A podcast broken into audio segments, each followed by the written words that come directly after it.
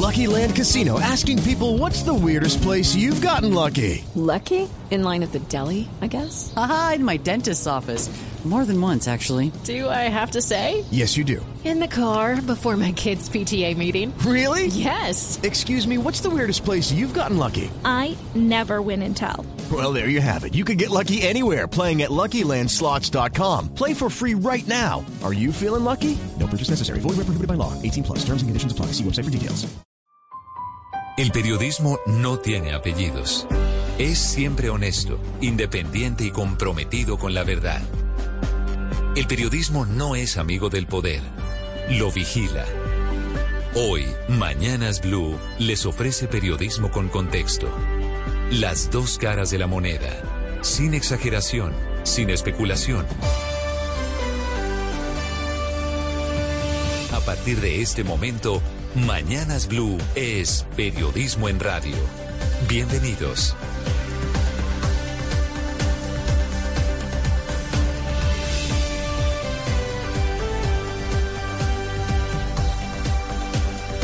Siete de la mañana, 19 minutos. Buenos días, bienvenidos. Horario típico de Mañanas Blue. Después de la clasificación de Colombia de la selección femenina Tocayo a octavos de final de la Copa Mundial, el próximo partido más madrugaditos que hoy. Sí, señor. ¿A qué horas? 3 de la mañana. El martes. El martes 8 de agosto. Sí. Es decir, requete madrugaremos para acompañar a Colombia en los octavos de final. Esto no es fácil. Un mundial es eso, es un mundial.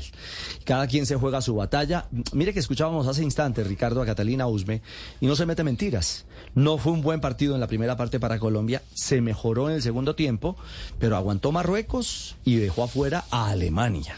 ¿Mm? Otro palo en el Mundial. Claro, sumado al de Brasil Así hace es. 24 horas, ahora las alemanas bicampeonas del mundo no siguen en carrera, nosotros sí, con Colombia frente a Jamaica, que es la otra gran sensación del Mundial. En minutos ampliamos la información. Colombia perdió hoy 1-0 contra Marruecos, pero está en los octavos de final como primera de su zona.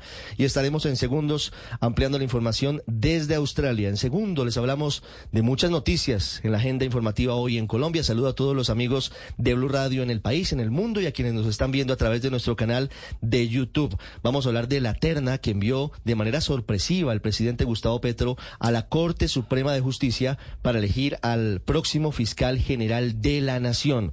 Como ustedes lo han eh, conocido, con tres mujeres, tres exfiscales, Ángela María Buitrago, Amparo Cerón y Amelia Pérez Parra, con una petición a la Corte anticipada para que si algún miembro de la familia del presidente Petro es investigado, la Corte nombre un fiscal ad hoc. Vamos a hablar de las consecuencias políticas, del análisis jurídico, de esta determinación del jefe del Estado. En segundos vamos a hablar también de lo que pasará hoy a las dos y treinta de la tarde cuando se reanuda la audiencia contra Nicolás Petro y contra Daisuris Vázquez. Ese será el momento de la verdad en el que la Fiscalía dirá si Nicolás Petro finalmente queda en libertad o le dan casa por cárcel y si su colaboración será o no efectiva, si tiene suficientes elementos de prueba para involucrar, para delatar a otras personas en escándalos de corrupción, como lo prometió hace dos días, diciendo que lo hace por su familia y por su bebé que está en camino. Les hablaré del nuevo integrante del gabinete del presidente Gustavo Petro, Juan David Correa, quien había sido editor de el, de Planeta y que había salido en medio de una situación que se presentó con un libro, ahora es retomado por el presidente, un hombre muy conocido en el mundo de la cultura, literato, editor de la Universidad de los Andes, que asume en propiedad después de una larguísima espera por parte de artistas y de todos los integrantes de algunos sectores que apoyaron la candidatura del presidente Gustavo Petro el año pasado. Vamos a hablarles en segundos de las primeras siete horas y 22 minutos del cese el fuego bilateral entre el gobierno nacional y la guerrilla del ELN. Hoy a las 10 y 30 de la mañana el presidente Gustavo Petro instalará formalmente este cese con integrantes del equipo negociador también de la guerrilla del Ejército de Liberación Nacional. Y les hablaremos de la terrible historia de una patrullera de la Policía Nacional, de la patrullera Paula Ortega, que fue asesinada por integrantes de las disidencias, de las FARC, disidencias de Iván Mordisco, que esperan un proceso con el gobierno, pero mientras tanto emprendieron un plan pistola y la mataron a la patrullera por cuatro millones de pesos y por robarle su arma de dotación. Hubo explosivos en la vía Tumaco-Junín. Vamos a hablarles de lo que está ocurriendo con la liberación de un intendente de la policía en poder del ELN, de las conclusiones del Consejo de Seguridad en Bogotá, con la presencia del ministro de Defensa Iván Velázquez y con la polémica por el llamado al presidente Gustavo Petro de nuevo a los jóvenes a la calle. Se restablece el paso en la vía panamericana, se restablece el paso en el Magdalena Medio, pero siguen los bloqueos en la Guajira. Hoy, además, es día clave porque se presenta ante una corte en Washington el expresidente de los Estados Unidos, Donald Trump. Bienvenidos, es un gusto saludarlos. Vamos a continuación con lo más importante en este resumen, en Voces y Sonidos, en Mañanas Blue. Pierde Colombia 1 por 0 con Marruecos. Celebra el equipo africano. Pese a la derrota 1-0 frente a Marruecos, la selección Colombia clasificó líder del grupo H. Colombia se enfrentará a Jamaica el 8 de agosto a las 3 de la mañana. Linda Caicedo. Eh, hoy nos toca perder a nosotras, felicitar a Marruecos. Siento yo que, que merecí un excelente partido y bueno, ahora queda recuperar, ver lo que hicimos mal, lo que hicimos bien y, y bueno, ya pensar en la segunda ronda. Desde la medianoche de este jueves inició formalmente el cese al fuego bilateral entre el gobierno nacional y la guerrilla del ELN, el cual se extenderá por los próximos seis meses y en el que se suspende cualquier operación ofensiva. Escuchamos al ministro de Defensa, Iván Velázquez. Un cese que signifique solo la suspensión de confrontación armada entre el Ejército de Liberación Nacional o cualquier otra organización armada ilegal y las fuerzas militares no es el cese principal por el que el gobierno quiere apostar. Comandantes, es para que sostengamos el servicio. Y es con ocasión a ese modo operandi mal llamado plan pistola. Asesinaron a otro policía en Colombia. En Neiva, mientras paraba en un semáforo, sicario le dispararon a la patrullera Paula Cristina Ortega. La rápida reacción de sus compañeros terminó con la captura de sus señalados asesinos, a los que les encontraron dos pistolas y una granada. El ministro de Defensa, Iván Velázquez, militares y policías han dado las instrucciones de los mayores cuidados, de la mayor prevención. El presidente ternó a un grupo de mujeres penalistas expertas en derechos humanos para que la Corte Suprema de Justicia decida cuál de ellas será la nueva fiscal general de la Nación. El ministro de Justicia, Néstor Osuna. La próxima fiscal general de la Nación será una mujer colombiana, penalista, las tres son penalistas. La primera ternada es la exfiscal Ángela María Huitrago, reconocida por la investigación del holocausto del Palacio de Justicia. La segunda ternada es Amparo Cerón, conocida porque lideró la investigación por el entramado de la firma Odebrecht. La tercera ternada es Amelia Pérez Parra. Tuvo el caso del atentado terrorista al Club El Nogal. Hoy será un día trascendental para conocer qué va a pasar con Nicolás Petro y Daisuris Vázquez, si entraron o no dineros sucios a la campaña del presidente Gustavo Petro y qué tan de acuerdo se pusieron Dai y Nicolás Petro para colaborar con la justicia y a quienes van a delatar y sobre qué escándalos de corrupción se van a referir. Lo cierto es que la que va a salir bien librada, según el fiscal del caso, es Daisuris Vázquez, quien quedaría libre, fiscal Mario Burgos. Como tercera petición, frente a la solicitud de imposición de medida de aseguramiento, reciba la libertad y una no privativa para la señora Daisuris del Carmen Vázquez Castro. La Procuraduría le pidió a la JEP expulsar a alias Gafas si se llega a comprobar que retomó las armas contra el Estado. Esta solicitud se hace luego de que el gobierno lo incluyera como gestor de paz. El sargento segundo del ejército, Néstor William Herrera, fue asesinado en el sector Pinares de Dos Quebradas en Risaralda en medio de un fleteo. Dice la policía que lo abordaron al menos cuatro hombres armados eh, que se estaban moviendo en moto y lo atacaron con armas de fuego. En medio de la investigación se determinó que minutos antes había retirado 45 millones de pesos de un banco en un centro comercial. El jefe guerrillero y comandante de la segunda Marquetalia, Iván Márquez, está vivo. En un mensaje de audio enviado a las tropas de estas disidencias de las FARC, nos parece un contrasentido de la política de paz total, que no se entienda con la manera y la celeridad debidas la decisión y voluntad de nuestra guerrilla de adelantar un proceso de paz. Los 15 países integrantes del Consejo de Seguridad de Naciones Unidas aprobaron por consenso la resolución que amplía el mandato de la misión de verificación de la ONU en el país para monitorear y verificar la implementación del cese al fuego entre el gobierno y el ELN. Ese fue el momento de la decisión. El resultado de la votación es el siguiente. El proyecto de resolución recibió 15 votos a favor. El proyecto de resolución ha sido adoptado por unanimidad como resolución 2694 de 2023. El presidente Gustavo Petro aseguró que manifestantes del estallido social siguen en la cárcel porque no hubo manifestaciones reclamando su libertad y aseguró que le gustaría que el viceministro de la Juventud sea uno de los jóvenes que perdió un ojo durante las protestas. Yo le propuse a Gabriela un poco que sea una persona que haya perdido un ojo en el estallido social y que sea capaz de dirigir la juventud con toda la claridad que se necesita como un faro. Ángel Colina fue condenado por el asesinato de la periodista de la ONU Natalia Castillo. Este fue el momento en el que un juez dictó la sentencia. Para una pena definitiva de 450 meses de prisión. Y en medio de la audiencia donde se conoció la pena de alias Ángelo por el asesinato de Castillo, esto dijo el condenado cuando le preguntaron si presentaría un recurso de apelación a la pena. El recurso que va a poner mi abogada defensora, prácticamente me están condenando de por vida aquí, voy a morirme aquí preso. Se logró levantar el bloqueo en la carretera panamericana a la altura de Piendamó, en Cauca. Se espera que a Popayán y Pasto llegue combustible en las próximas horas. Ministro del Interior, Luis Fernando Velasco. Este gobierno no necesita este tipo de acciones. Nosotros vamos, acudimos, entendemos que las comunidades tienen problemas. Buen trabajo el de los compañeros del Ministerio del Interior en la desbloquear la línea férrea. Mientras el gobierno nacional anunciaba que los bloqueos en el departamento de La Guajira se levantaban, allí la comunidad desmintió al ministro del Interior, Luis Fernando Velasco. Nosotros todavía nos encontramos aquí en el punto de bloqueo de Mayapo.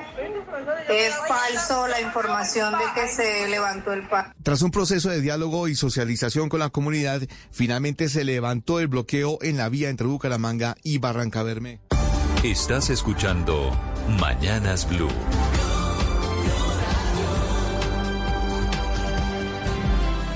732, hay un grave accidente en la vía entre Cali y Buenaventura, Hugo Mario.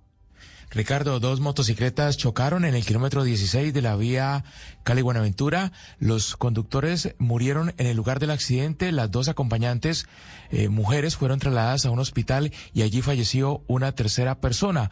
Uno de los motociclistas bajaba al municipio de Dagua, el otro iba en sentido contrario. Las autoridades de tránsito de Cali aseguran que uno de los motociclistas realizaba maniobras peligrosas. Se investiga si participaba de los piques ilegales que con frecuencia se realizan en esta importante carretera del país.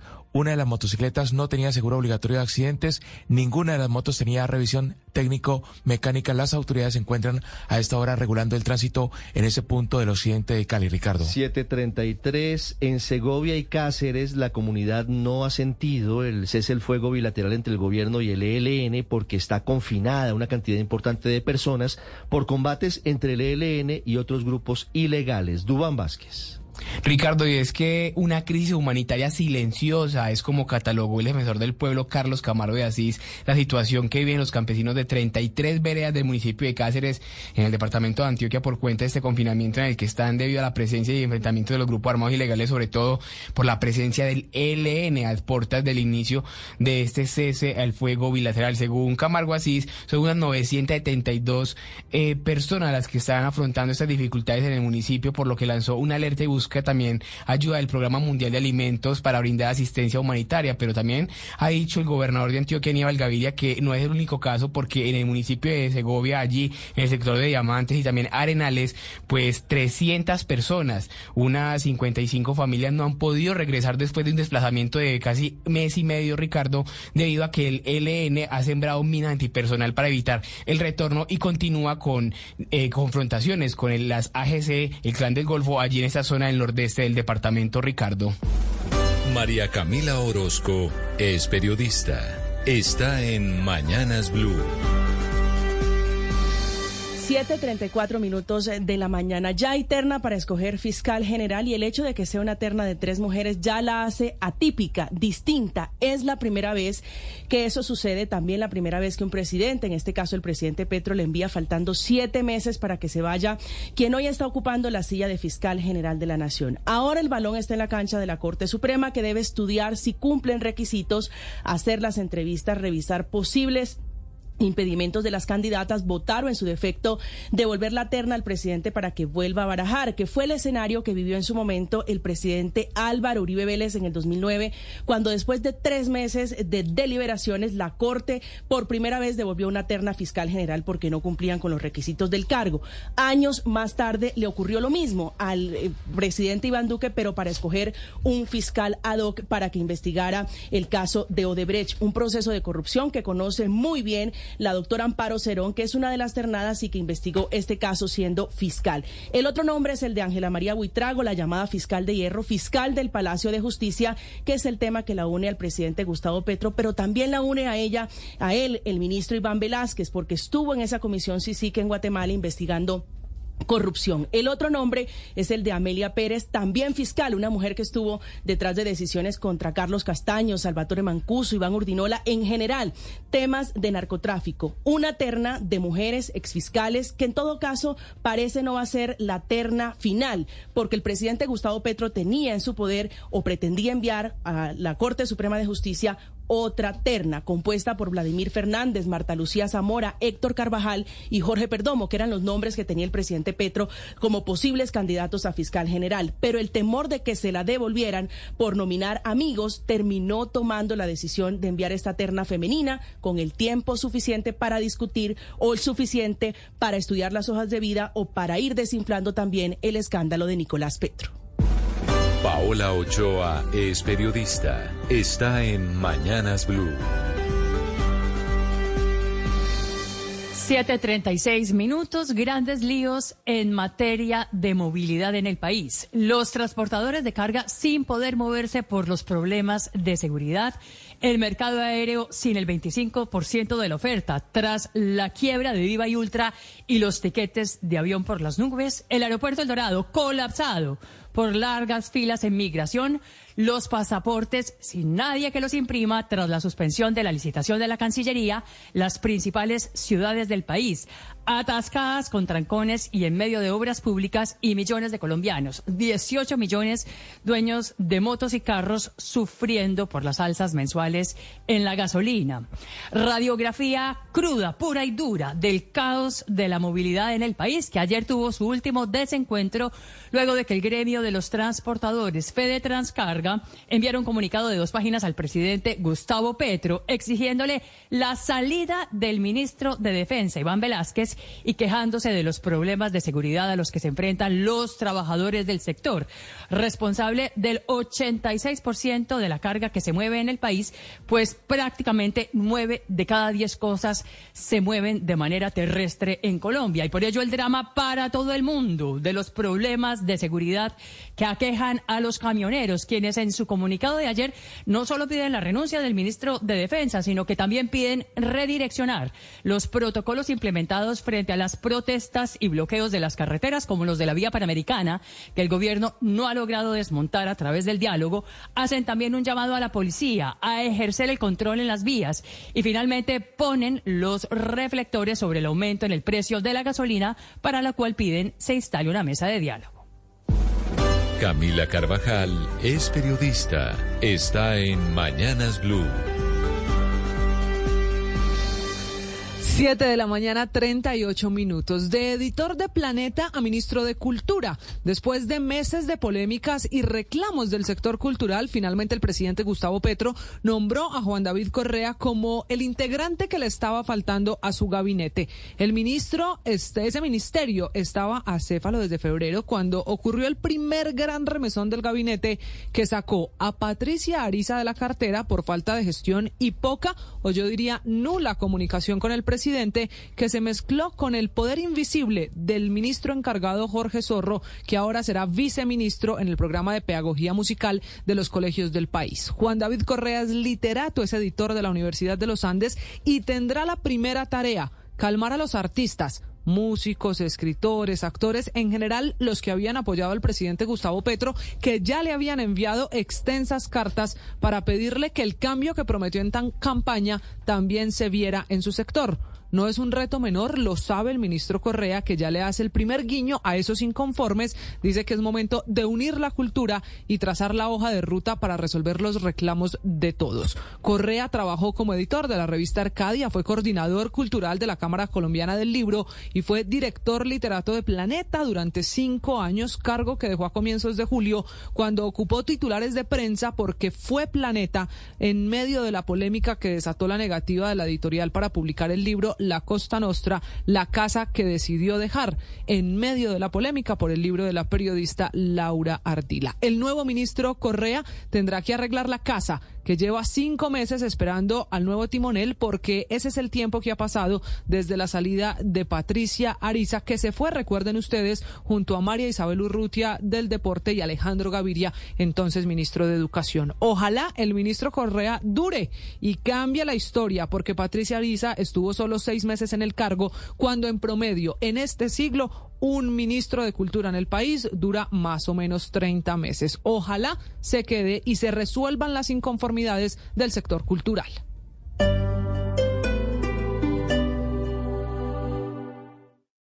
Esta es Blue Radio. Sintonice Blue Radio en 89.9 FM y grábelo desde ya en su memoria y en la memoria de su radio. Blue Radio, la alternativa.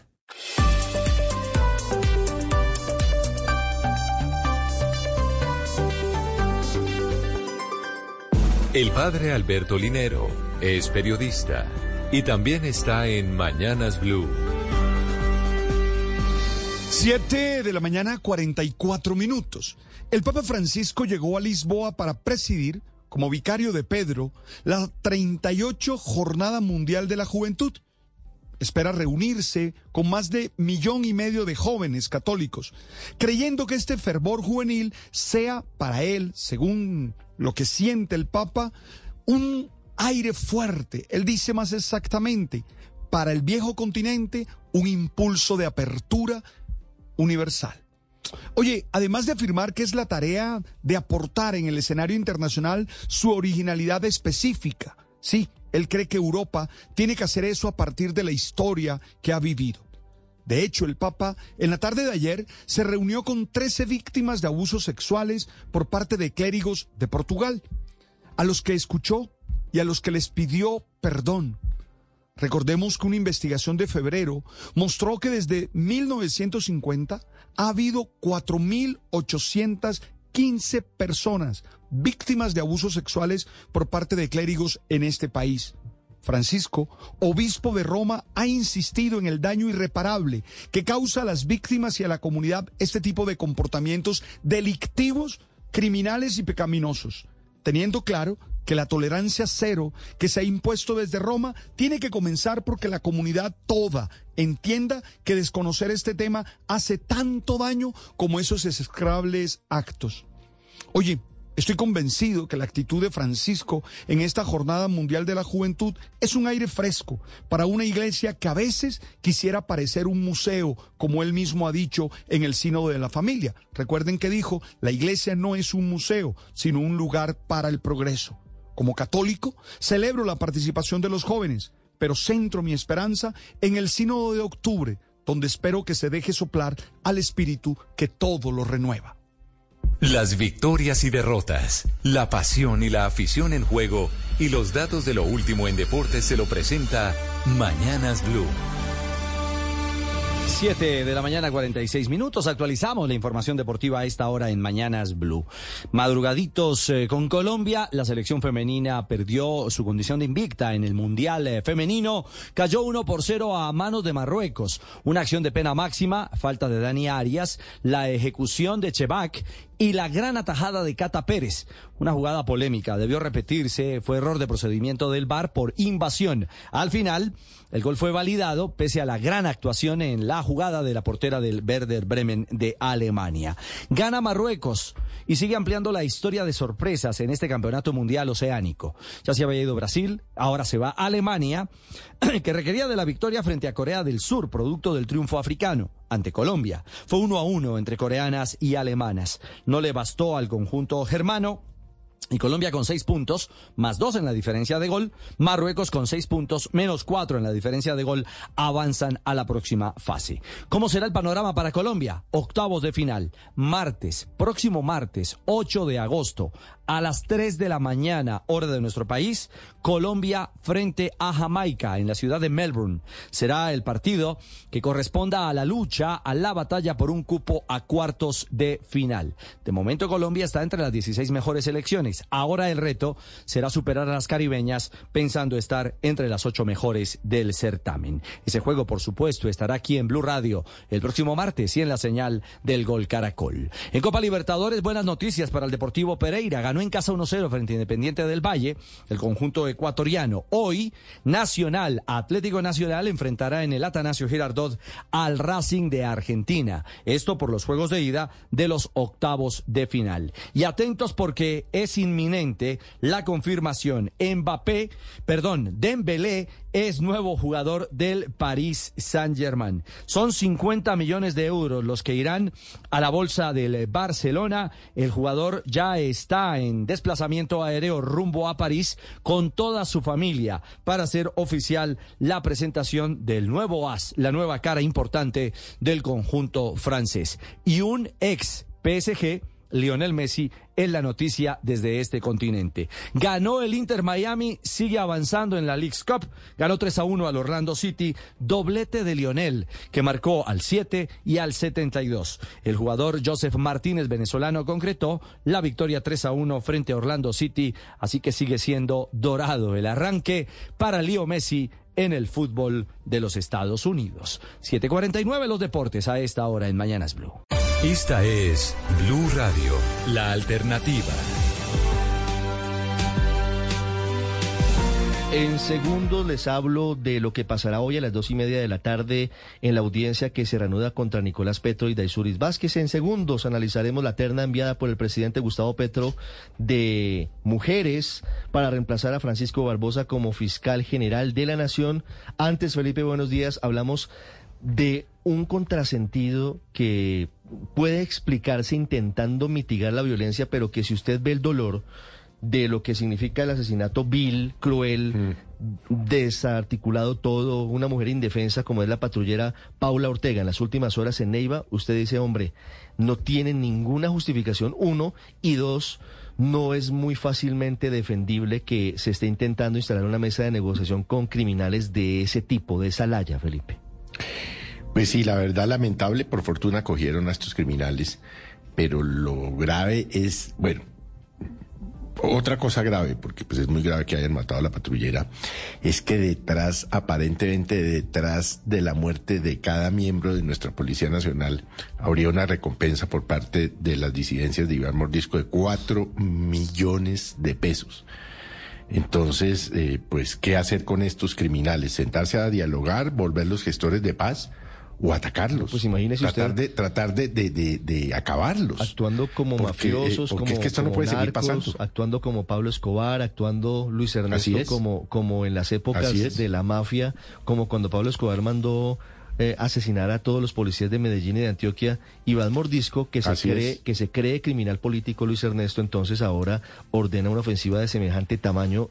Y, ¿Y cuál debe ser la respuesta del Estado? Agachar la cabeza, buscar No, negociaciones, atacarlos, Ricardo, combatirlos con toda la fuerza del Estado. El Estado, el Estado nunca puede pretender el principio de autoridad y si bien el diálogo para la resolución de conflictos eh, es necesario y muchas veces es el único camino, como lo demostró, por ejemplo, la negociación con las FARC. El Estado no puede llegar nunca a esas mesas de negociación o a ese punto eh, de diálogo sin la fuerza legítima del Estado, sin ejercer control territorial. Y yo creo que a pesar de las buenas intenciones del gobierno del presidente Gustavo Petro en torno a construir una paz total, una audacia que consistía en negociar a muchas bandas con muchos actores ilegales, porque justamente ya no se trataba de una única fuerza que pusiera digamos, o que generara conflicto en el territorio, sino que el narcotráfico y las rentas ilegales han permitido que en Colombia sean diversas organizaciones, casi todas con colores distintos, todas alegando quizá alguna lucha política, pero al final se trata únicamente del manejo de rentas criminales. Y por eso esa iniciativa de negociar a varias bandas era correcta, pero hay que reconocer que está saliendo mal, que el Estado no está en una posición de correlación de fuerzas necesaria para lograr sacar adelante esas negociaciones con éxito. Y este episodio dolorosísimo de la patrullera lo demuestra así.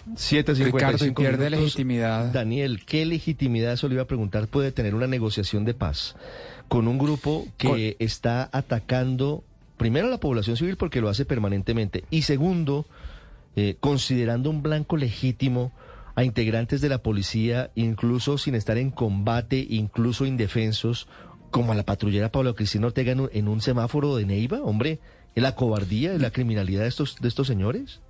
Cada vez pierde más legitimidad, Ricardo. Eh, estos hechos, digamos, violentos por parte de grupos criminales a los que el gobierno permanentemente les ofrece ceses al fuego, etcétera, pero esos ceses al fuego terminan siendo unilaterales, es decir, es eh, eh, la policía, las fuerzas militares las que quedan atadas de manos y estos estos grupos no han hecho un compromiso, digamos, duradero y, y que cumplan de cese al fuego y de este tipo de acciones. Entonces la población civil, la legitimidad, etcétera, cada vez va a apoyar menos a este, este, tipo de acuerdos con estos grupos criminales. Y el gobierno necesita legitimidad y apoyo de la ciudadanía para continuar con estos diálogos.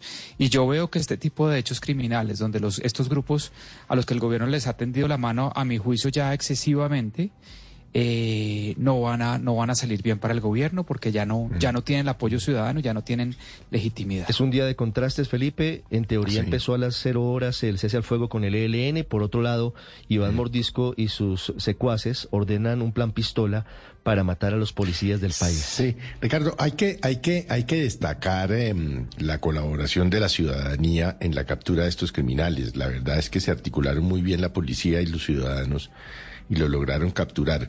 Pero volvemos a lo mismo, ¿cuántos policías más vamos a tener que ver muertos, asesinados vilmente, cobardemente, antes de que el gobierno entienda que una cosa es negociar con grupos al margen de la ley con estatus político y otra con narcotraficantes como Iván Mordisco. El último plan pistola, Ricardo, fue el del clan del Golfo. Recuerde usted cuando Otoniel iba a ser extraditado hacia los Estados Unidos, fueron por lo menos 30 policías asesinados. Pero fíjese que yo encuentro aquí un patrón. Son asesinos, si usted compara con eh, Pablo Escobar, con el, el, jefe del clan del Golfo, Otoniel, con este Iván Mordisco, que son narcotraficantes, pero aquí hay un degenere, Ricardo, de la violencia, un desprecio también por la vida pero el escenario es completamente diferente porque aquí sí hay en la mitad un proceso de negociación o por lo menos un intento de sentarse a hablar de paz. 7.58 minutos.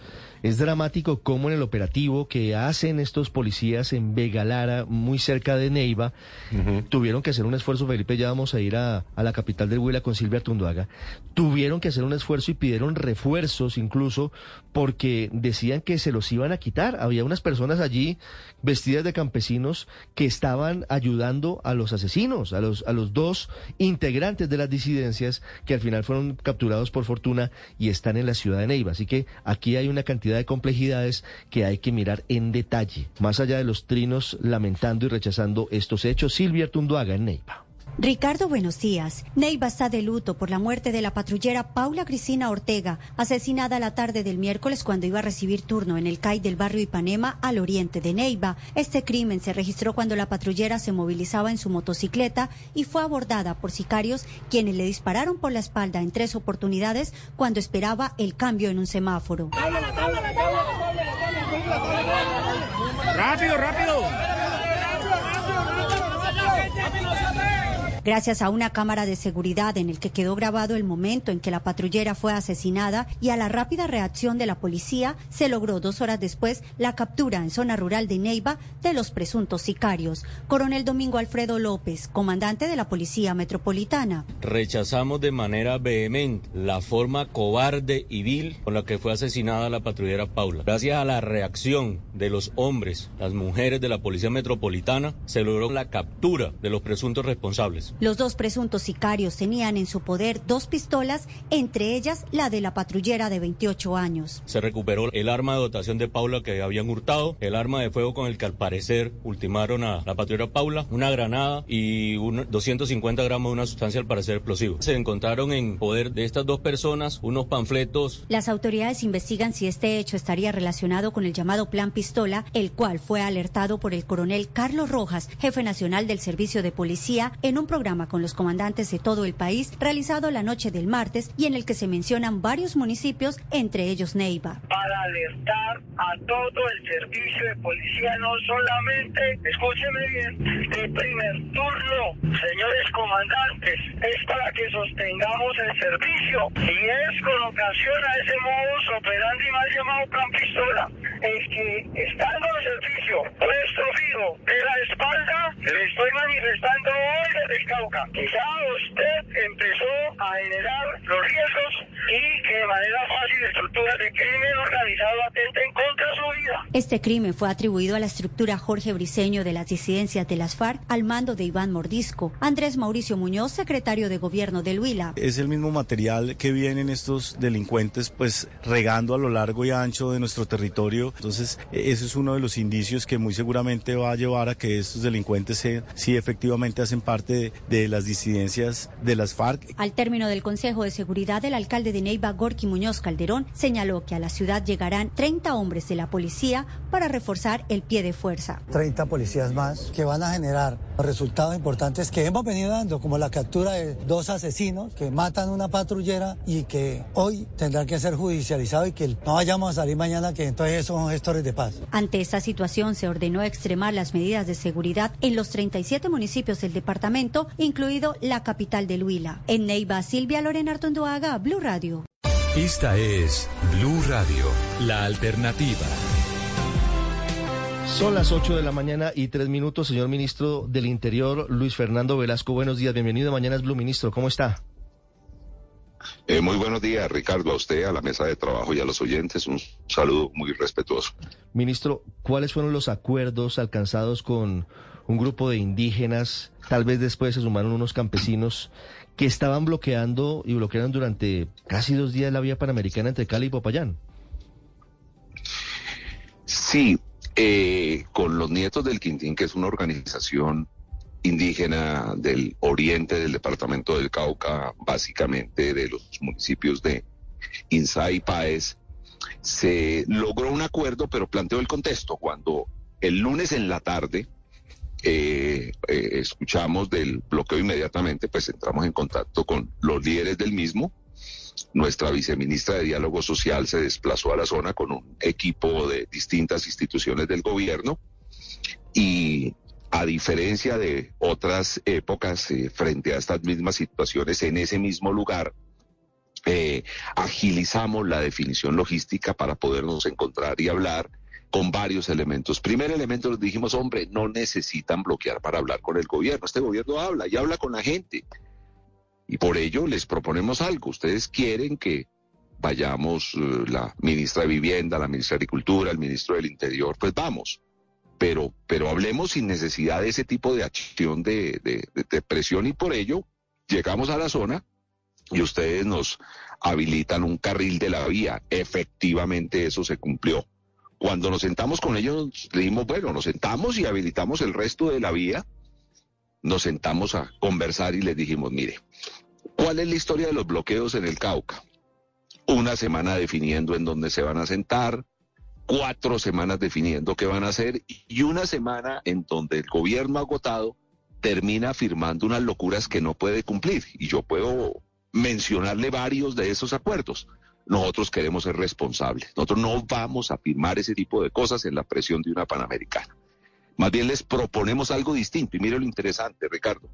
Les dijimos, mire, 17 y 18, vayan con sus demandas, nos sentamos en Bogotá, traemos las instituciones que tienen que responder a sus demandas. Entre otras cosas, no, no, no cosas locas, o sea, mejoramiento de unas vías terciarias, eh, eh, inversión en vivienda, puesto que en esa zona hace más de 10 años hubo una avalancha que afectó a cientos, a miles de familias y, no se ha terminado la reconstrucción, entonces eso hay que hacerlo. Eh, inversión en salud, proyectos productivos. Eh, dijimos, bueno, sentémonos y allá técnicamente, digamos qué puede hacer el gobierno. No, no, no, no, no generemos locas expectativas que siembren un nuevo paro. Digamos, en estos cuatro años, ¿qué podemos hacer? Estos tres años que ya nos falta, ¿qué podemos hacer? Y el 2 de agosto vamos al resguardo de Huila, en el departamento del Cauca, que queda al pie del Nevado del Huila, y les entregamos el informe con la gente que hemos trabajado. De manera que el acuerdo fue una agenda, una agenda de trabajo responsable que haremos en Bogotá y de esa manera se levantó el, el, el bloqueo. Ministro, algunas eh, personas se quejaron de, pues, de que al final duró dos días el bloqueo. ¿No hubiera sido posible haber anticipado la visita y haber logrado levantar el bloqueo, lo cual es una buena noticia, un poco antes?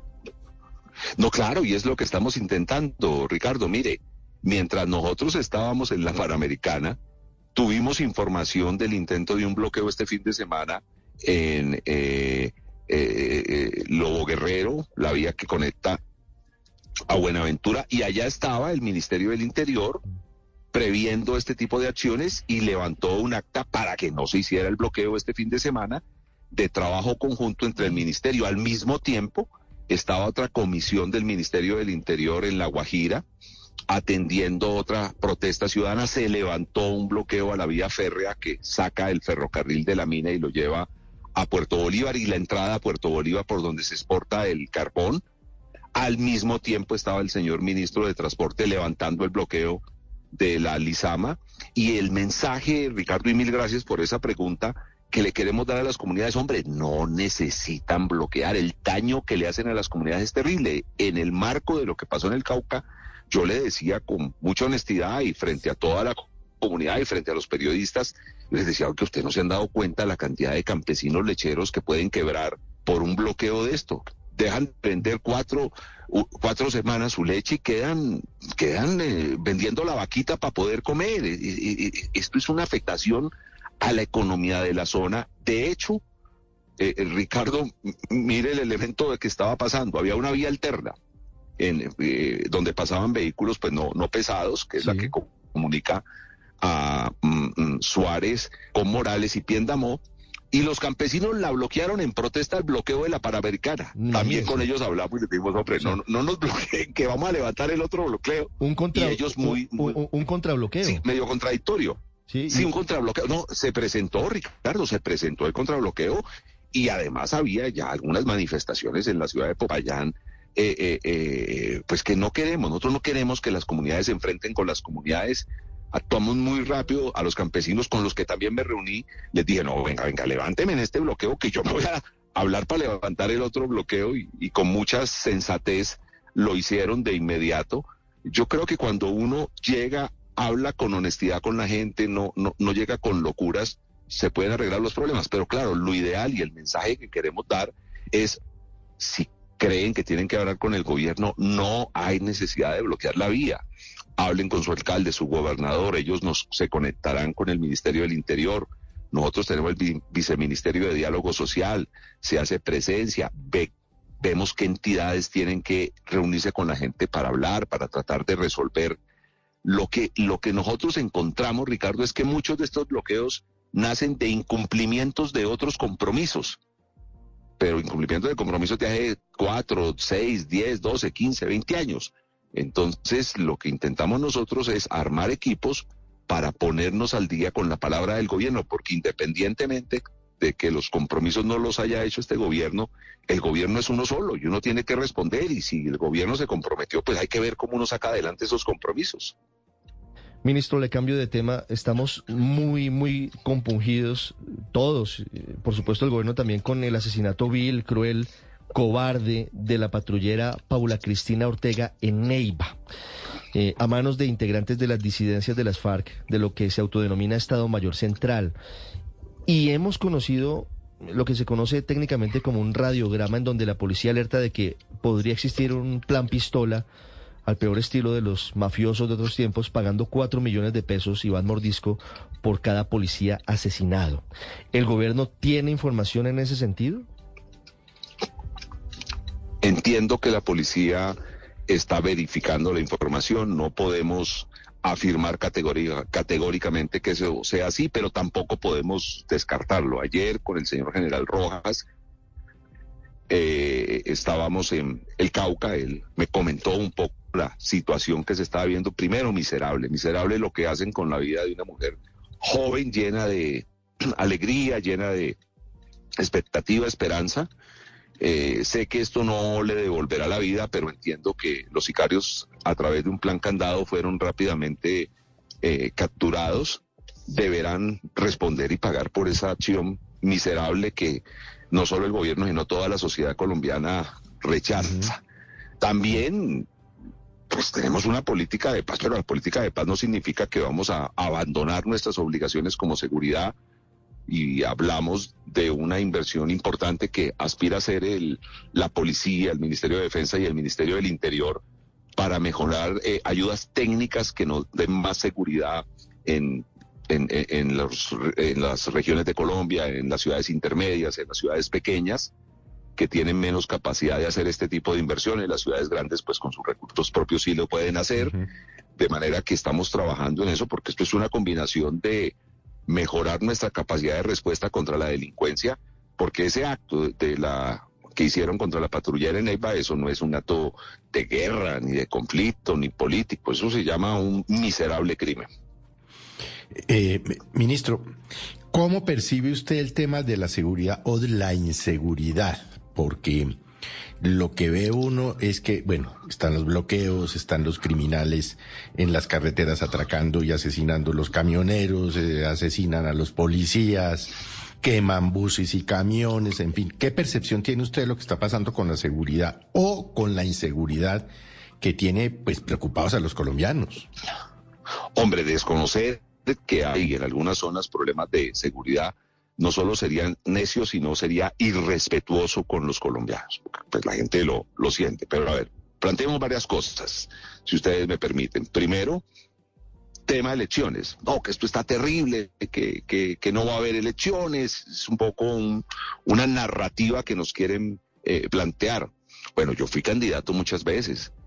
Y yo recuerdo elecciones en las cuales arrancaba en mi departamento en el Cauca y en seis, siete municipios sabía que no iba a haber elecciones porque efectivamente estaban totalmente tomadas por la guerrilla. Eso hoy no ocurre. Sí, claro, hay eh, eh, eh, dificultades. Cuando hicimos las inscripciones de cédula, el día que abrimos las mesas de inscripciones, en solo menos del 0,5% de las mesas hubo dificultades para abrirla. Básicamente ese porcentaje se presentó en el Chocó, especialmente en el municipio de Cipí, por el tema del paro armado del ELN. Bueno, pero terminó llegando la fuerza pública y terminó haciendo, haciendo inscripciones en el 100% de las mesas. O sea, estamos respondiendo y no va a ocurrir lo, que ocurrido en otras épocas en donde se suspendan elecciones. Hay un plan democracia, y hay unos militares, unos eh, eh, eh, policiales, la UNP trabajando todo el plan democracia y en los próximos días incluso queremos invitar a, a, a que lo conozcan, presentárselos en la policía para que vean todo lo que estamos trabajando para que Colombia pueda tener unas elecciones tranquilas y la gente pueda hacer su campaña electoral. Campaña electoral sin sobresaltos, aunque hay inquietudes, por supuesto, ahí está reconectando la llamada, es el ministro del Interior, el ministro de la Política, Luis Fernando Velasco. ¿Lo recupere, ministro? ¿Está en línea? 815, reconectando. ¿Hay o no hay enfrentamiento? Aló, aló. Es, que, se nos perdieron 20 segundos de llamada porque estaba reconectando la comunicación. Ahí? Ministro. Sí, ahí lo escucho, ahí lo escucho bien. Bueno, bueno, eh, decía que en estas protestas sociales miren una diferencia gigantesca. Eh, en casi ninguna, tal vez con la diferencia de los pozos, que ocurrió un hecho que todos rechazamos, y en el Bajo Cauca, eh, se han resuelto muy rápidamente y, sin necesidad de, que haya heridos y que, y que haya enfrentamientos policía-sociedad civil lo del Cauca es un mensaje muy, muy grande. Menos de 40 horas lo que antes se resolvía en mes y medio y sin necesidad de actuación de fuerza eh, pública.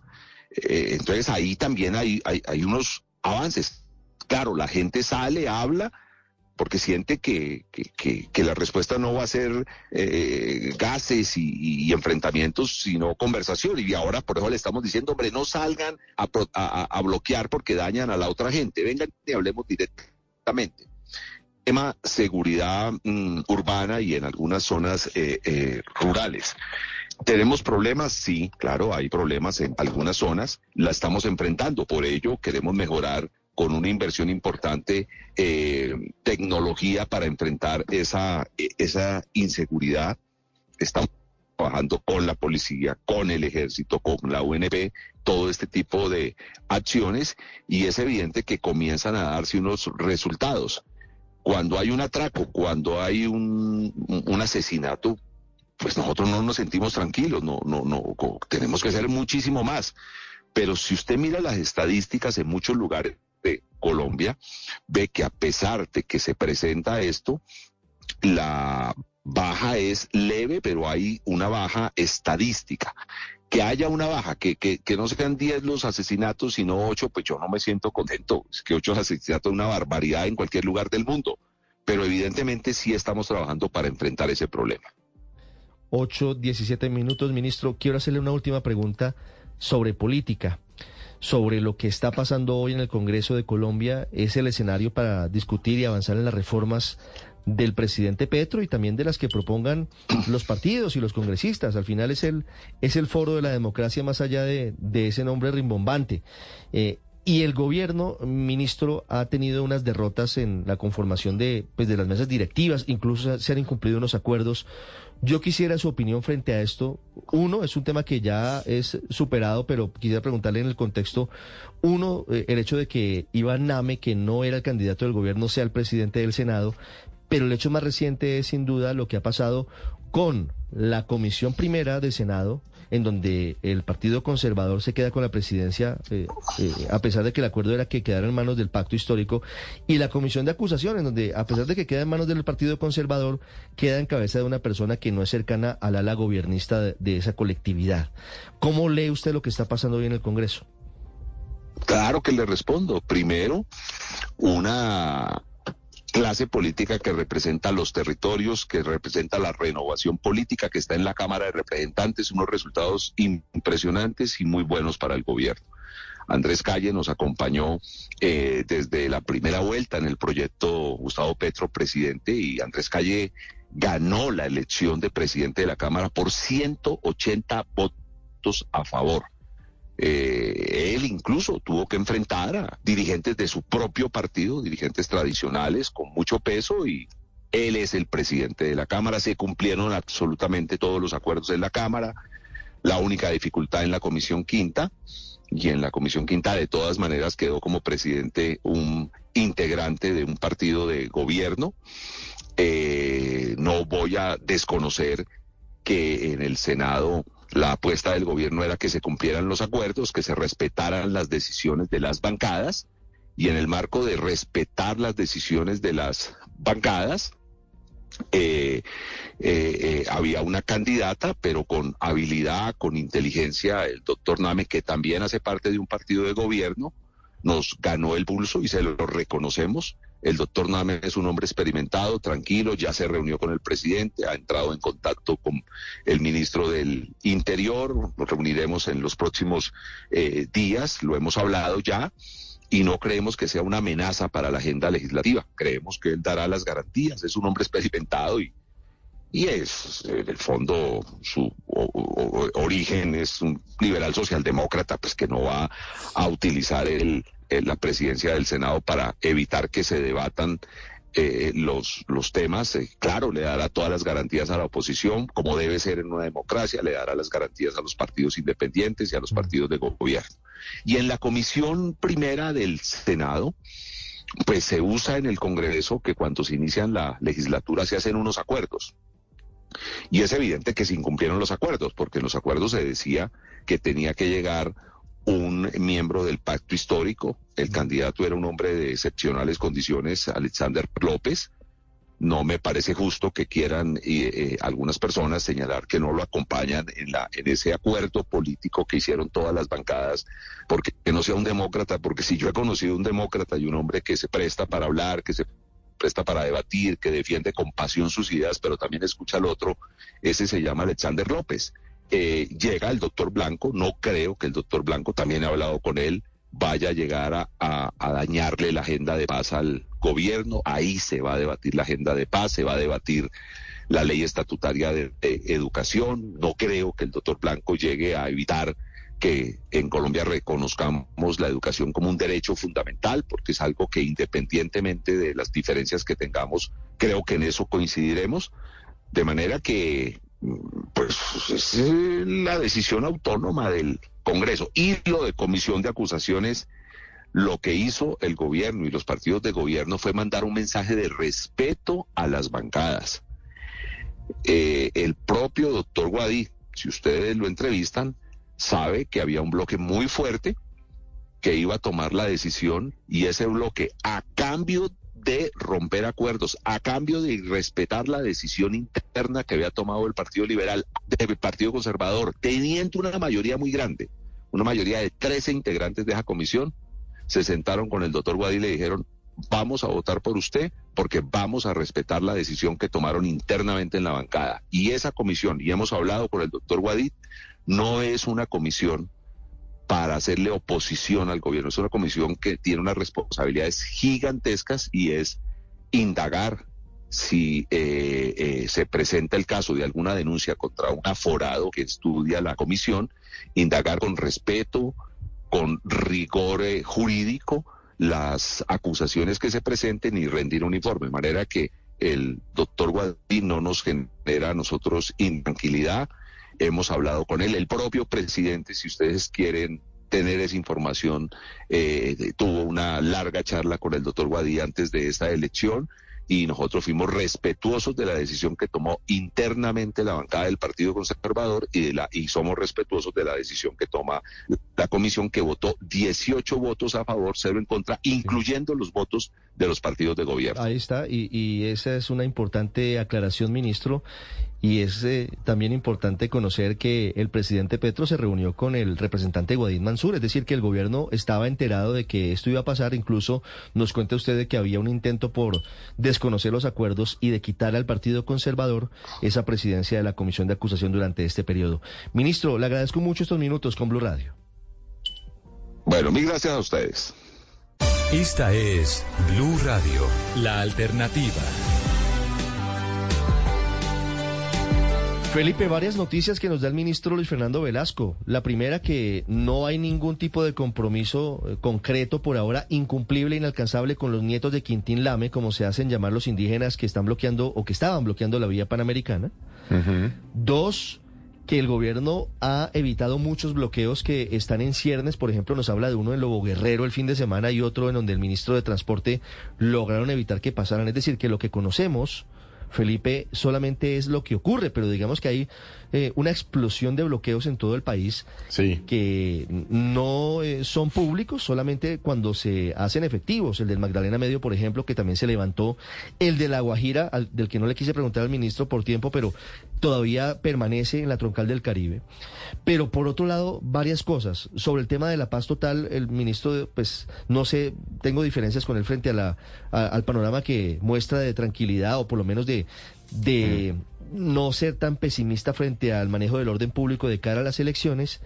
Y en lo político, si es que no reconoce ninguna, bueno, reconoce la derrota tal vez de Iván Name, aunque para él, digamos que todo es relativamente manejable en materia política en el Congreso. Sí, en, ese caso Iván Name perder es ganar un poco, ¿no? Esa fue la impresión que me dio.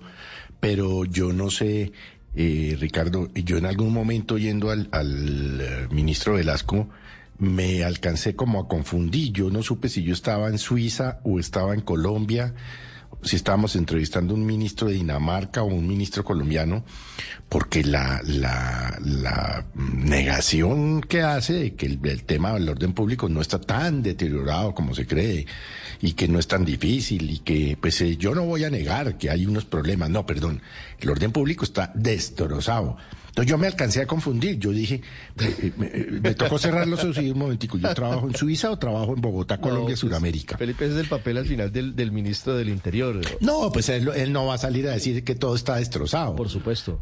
Pero, pero es que las cifras que él dice que las estadísticas eh, muestran algo favorable. Yo quisiera ver esas estadísticas porque lo que nosotros vemos a diario es otra cosa totalmente diferente. Le voy a decir otra cosa, Felipe, que, que, No, que me pero llama que la ha habido atención. es tiempos que- peores también es cierto, ¿no? Eh, bueno, Eh, pero, claro, pero, no- pero de- no déjeme es- hacer un no comentario es- únicamente, Héctor, frente a una cosa y es que el ministro del Interior en este gobierno se termina convirtiendo en el pararrayos de todos los temas. Porque eh, del orden público, lo digo respetuosamente, quien debería estar poniendo la cara es el ministro, El ministro de Defensa. Defensa. Y entonces el ministro del Interior termina respondiendo por todos los temas, incluso por esto del orden público. ¿Usted cree que hemos tenido peores momentos? Tal vez en la época del Caguán, Héctor. Tal vez No, pues seguramente No, no, sí hemos tenido peores hemos tenido. momentos, pero el Estado, O sea, en el los Estado, perdón, 40 Héctor, años peores momentos hemos tenido, pero el Estado actuaba. Eh, Las fuerzas militares actuaban, la las dejaban actuar. Pero es que ahorita no ve uno que las dejen actuar nada. Es decir, eh, yo, yo entiendo que sí hemos tenido, claro que hemos tenido épocas peores, pero es que no vamos a hablar de lo que pasaba hace 30 años, vamos a hablar de lo que está pasando hoy en Colombia. En teoría hubo un acuerdo de paz con las No, FARC lo- lo hace que- siete años y debió haberse reducido la violencia. Y- Claro, claro, Y eso y no pues, se- no ha pasado. La verdad, no ha pasado. no se redujo lo suficiente, Sí. claro, como hubiésemos querido, entre otras cosas porque no se pudo hacer la paz total. Quedaron unos reductos de organizaciones criminales, incluidas esas disidencias eh, de las FARC que hoy lidera ese criminal Iván Mordisco, que produjeron ese, ese horrible asesinato en Neiva. Pero claro que hemos tenido tiempos peores. Casi todos los que yo recuerdo desde que estoy vivo han sido peores en materia de orden público a los de hoy, lo cual no quiere decir que los de hoy no sean graves, no sean urgentes, no sean importantes y no haya que enfrentarlos. Pero pues en materia de orden público, yo creo, a mí cada vez que oigo una desgracia y una tragedia como las que tenemos que registrar aquí prácticamente todos los días, pues lo único que eh, añoro es que algún día logremos la paz total, como la llama el gobierno, que algún día consigamos unos acuerdos con esas organizaciones criminales para que podamos finalmente los colombianos cerrar esa página, porque hemos, hemos porque pensamos que otros caminos distintos al acuerdo, básicamente el del enfrentamiento militar, eh, nos puede llevar a situaciones mejores y no. Aquí lo recordaba María Camila temprano, por ejemplo, como cuando se atacaba al clan del Golfo, e incluso llevando a que el señor Otoniel lo extraditaran a los Estados Unidos, pues ese solo hecho causó la muerte de alrededor de 30 policías. Eh, es que desgraciadamente el enfrentamiento militar en Colombia no nos ha llevado a la paz y no nos ha, y No, no Héctor, nos ha pero- disminuido pero- las condiciones pero, de claro, violencia. Pero no puede haber una inacción militar ni de policía frente a esos grupos. No, no, no, claro que no. y no, hay no, que, claro, eso y no hay es lo que, y hay no seguir, hay que seguir claro. a la ofensiva porque el problema de esto, de, Claro, tener una inacción de lo que está pasando hoy es que usted no ve operaciones militares ni policiales contra estos grupos, pues lo que hace es que termina fortaleciéndolos. Y con unos Sí, grupos sí. fortalecidos es muy difícil negociar. Eh, eh, en unos términos que sean adecuados para la sociedad, porque esos grupos se envalentonan cuando tienen la iniciativa y entonces lo que quieren es someter al Estado. Es que eso Sí, es de lo que estoy- estamos en hablando. Eso estoy, en eso estoy de acuerdo, pero, pero mire usted que eh, estamos de acuerdo en el sentido de que siempre el objetivo tiene que ser una negociación. Eh, el- al final todo esto termina en una negociación, teniendo más débil o más fuerte al contradictor de la negociación pero en una negociación. En eso no nos llamemos engaños.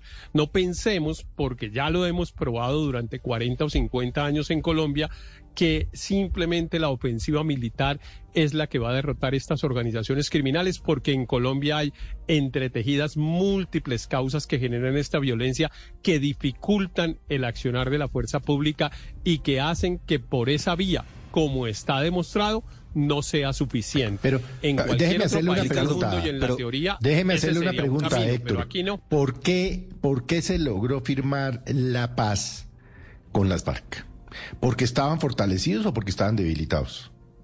Porque estaban débiles, seguramente, claro. claro. Es que eh, Entonces- por eso le digo que, por eso le digo que entonces estamos de aquí acuerdo, vamos a firmar Felipe. la paz con, Mire, con, eh, con Les- criminales les que el Estado no había- eso habían, sido, digo- habían sido abatidos Raúl Reyes, habían sido abatidos Alfonso Cano, había sido abatido el Mono Jojoy, había muerto de viejo, pero había muerto tiro fijo.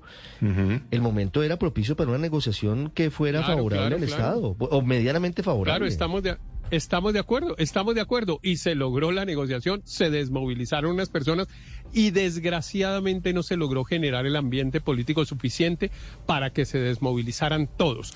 Y todo el mundo sabía que si quedaba un reducto como el que quedó, ese desgraciadamente iba a ser imán de otras organizaciones criminales por cuenta de los mercados ilegales que financian estas organizaciones criminales en Colombia. Y eso pasó. Y ahí tenemos a un señor criminal como el que más envalentonado, el señor Iván Mordisco, eh, y otra vez volviendo a repetir las mismas discusiones de hace 8, de hace 10, de hace 40 años, que si es si negociamos o si los derrotamos militarmente.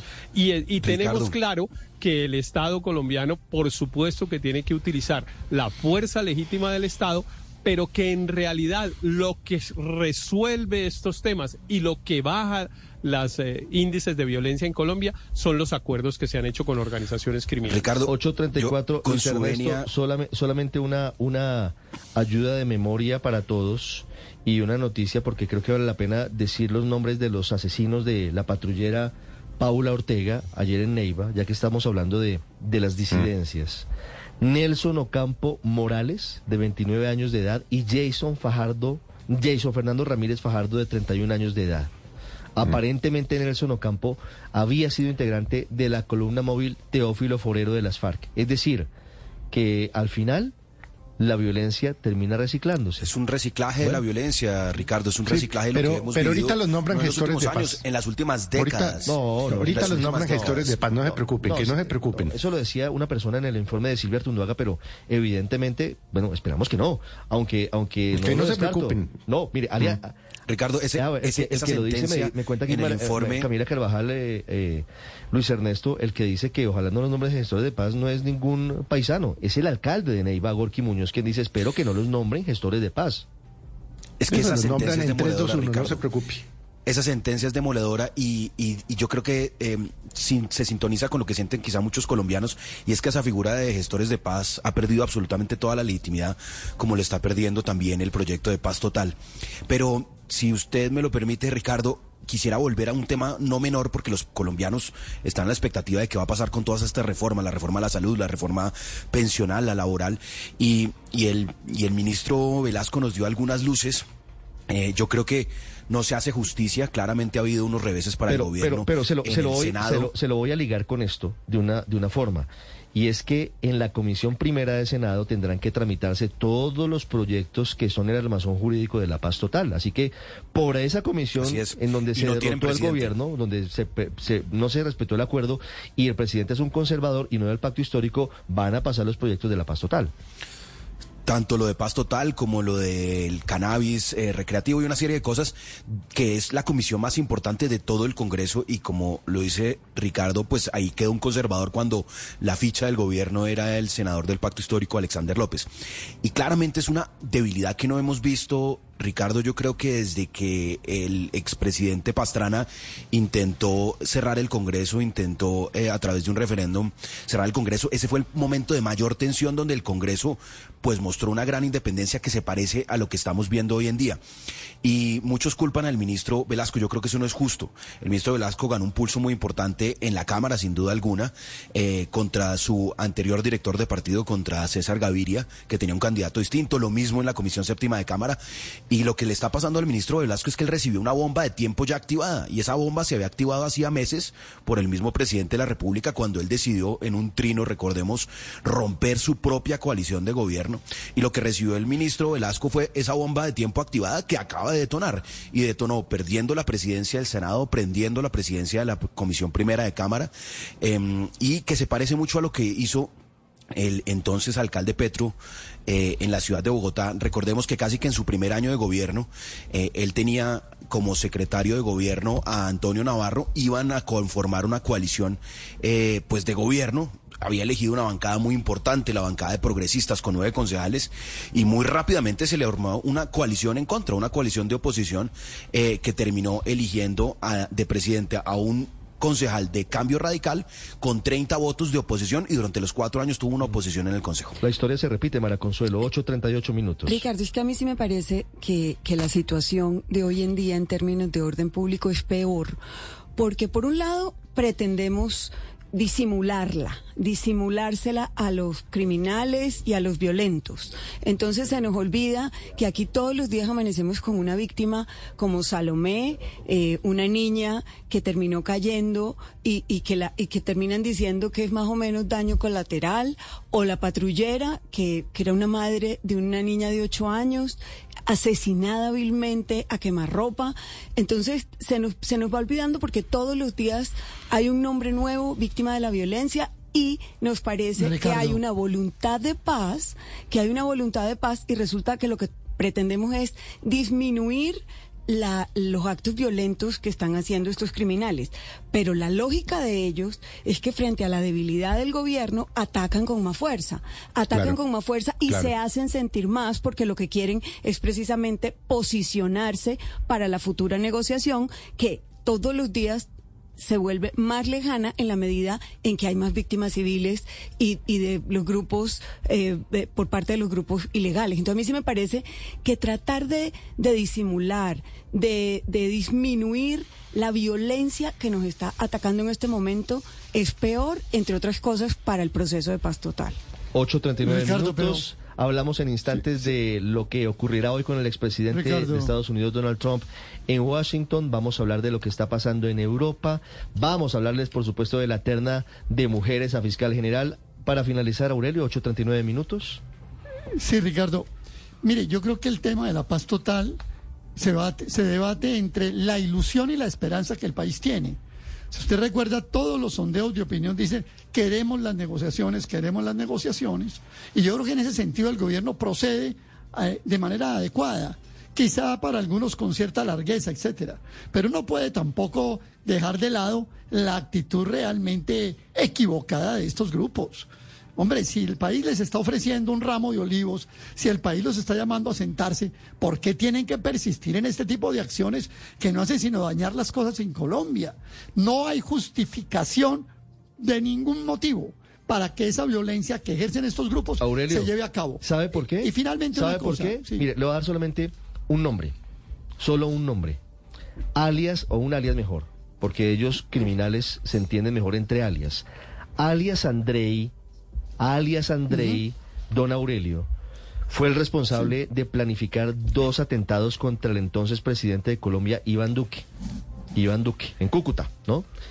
Sí, ¿Sabe, ahora qué, pa- es sabe qué gestor de pasó? paz. Hoy es gestor de paz. Entonces, de paz. si no hay no. consecuencias para quienes cometen los delitos, ¿qué estímulo tienen para dejar de delinquir? Pero la razón es llegar fuerte a la No, mesa. pero- Por eso pero- hacen estas pero- cosas, pero- Aurelio, creo yo. Pero No, es que, es que pasa todo lo esas son- contrario. esas son hipótesis todas que pueden tener. Pasa todo lo pero yo les insisto, nada de esto puede llegar a, a buen término si todavía estos grupos insisten en que la vía armada es la solución a los problemas del país. Hay que dejarles claro que 50 años de lucha armada fracasaron y que aquí lo que el país requiere es concertarse. Pero una pequeña cosa, Ricardo, antes de terminar. Quiero llamar la atención sobre una frase del ministro Velasco que me parece totalmente in- inadecuada. Pero no, no hay que salir a protestar. Aquí hay un gobierno que, oye, no, la gente tiene el derecho a protestar. La protesta pública y pacífica existe como un derecho fundamental y ese derecho no se puede cercenar. Ahora, si el gobierno puede prever hechos que van a suscitar movilizaciones, pues el gobierno lo que tiene que hacer no es decir, no protesten, sino vengan acá, resolvemos el problema y vemos cómo sectores de la sociedad que están protestando por razones casi todas justas. Por ejemplo, el tema del Magdalena Medio, del caso de la Ruta del Sol. Eso es totalmente válido. La Ruta del Sol es una verdadera trocha que la gente no tiene por qué seguir, además de pegar, pagar peajes, estar sufriendo las consecuencias de lo que haya pasado. ¿Por qué el gobierno no actúa para prever ese tipo de manifestaciones? Eso no se resuelve con llamados a no ejercer ese derecho por parte del ministro Pero Velasco, que el ministro- sino a un sí, gobierno pero- eficaz y un gobierno eficaz que prevé No. estos problemas. Ahora, el ministro nos dice que una cosa importante, Aurelio, y es que eh, ellos están evitando muchos bloqueos que están en ciernes o están empezando, eh, y los que conocemos al final son algunos pocos. Ahora, Pues- no, no vamos, no vamos entonces, Aurelio, ahora a justificar los bloqueos de las vías, porque es que ya Ahora, tenemos escenarios muy graves. pocos, acuérdese, acuérdese La- el la- paro, acuérdese el paro del 2021. La- las la consecuencias económicas de- para Colombia fueron Sí. catastróficas Pero- al punto que hoy pero- todavía las estamos sufriendo. Pero hay un, hay un derecho constitucional en el artículo 37 de la Constitución que la gente tiene el derecho a ejercer, sin violencia, pero con una protesta pública y sin pacífica, violentar que no los la puede- derechos de los demás. sí, sí. Bloquear Sí, una sí, vía, bueno, no permitir el esa- paso de una ambulancia, esa- no permitir el paso de es- comida, no permitir el paso Ya de la doy un gasolina. par de datos, son Ricardo, que me derechos de los parece que condimentan y dan fondo a esta ahí, Aurelio. Paola, Sí. para finalizar, por favor, los datos. Sí, es que me parece que remitámonos a los datos y a los hechos puros y duros. Mire, según datos de Colfecar, en lo corrido del año se han registrado un total de 400 bloqueos en todo el territorio nacional. Estas son cifras con corte a julio. Y eso se traduce en un total de 5.975 horas perdidas en cierres viales. Es decir, si usted coge 400 bloqueos en siete meses, le da que más o menos son 60 bloqueos por mes, es decir, dos bloqueos diarios. Yo no sé si eso lo habíamos vivido hace muchos años, tal vez sí, pero pues yo ya no tengo memoria, no me alcanzará entonces la vida para acordarme. Pero esto es un montón de bloqueos, Ricardo, como así que 400 bloqueos en siete meses. Eso es demasiado y las pérdidas a todo nivel, pues obviamente también son multimillonarias con los efectos para todo el mundo y para el bolsillo de millones de colombianos. Vamos en segundos a Washington a conocer cuál es el minuto a minuto hoy del expresidente Donald Trump ante una corte en la capital de los Estados Unidos.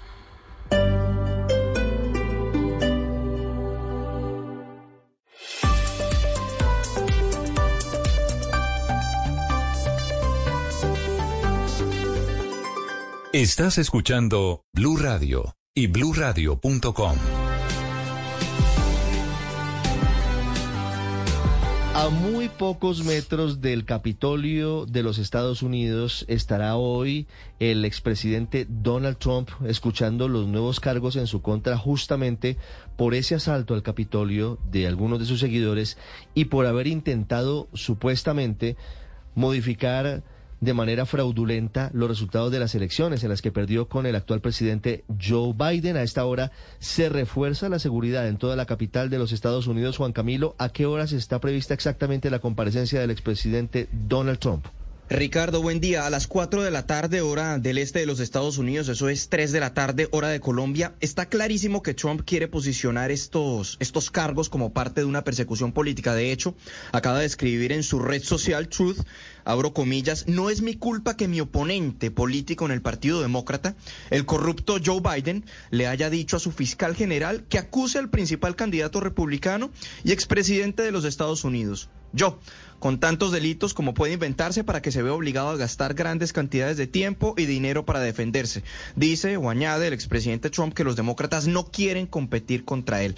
Es como perfila entonces esta acusación. En todo caso, llegará a la Corte Federal, al edificio de la Corte Federal y Barrett Prettyman aquí en la capital de los Estados Unidos a las 4 de la tarde hora local y encontrará en el estrado a la jueza Moxila Upayaya, una distinta a la que presidirá todo el proceso. Esta jueza únicamente presidirá el procedimiento de hoy, luego se cambiará a la jueza Tania Chutkan, quien es la jueza que fue nominada por Barack Obama y quien ya ha lidiado con Trump y con el asalto al Capitolio. Concretamente, emitió un fallo en el 2021 permitiéndole al entonces Comité Especial no habrá fotos dado que no se considera necesario, y Trump escuchará los cargos a cargo entonces de, de, de la jueza de la jueza Tania Chutkan.